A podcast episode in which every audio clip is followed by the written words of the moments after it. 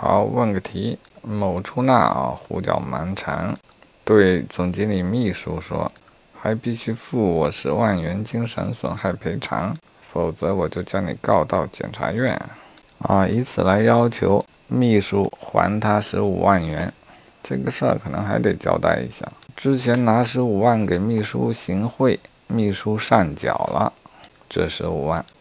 好，现在问的是他的这个行为啊，这位出纳的行为是否构成敲诈勒索罪？我们假定他就算告到检察院，该秘书也不可能有事儿，那么他是否还构成敲诈勒索罪？好，答案是。应当认定为敲诈勒索。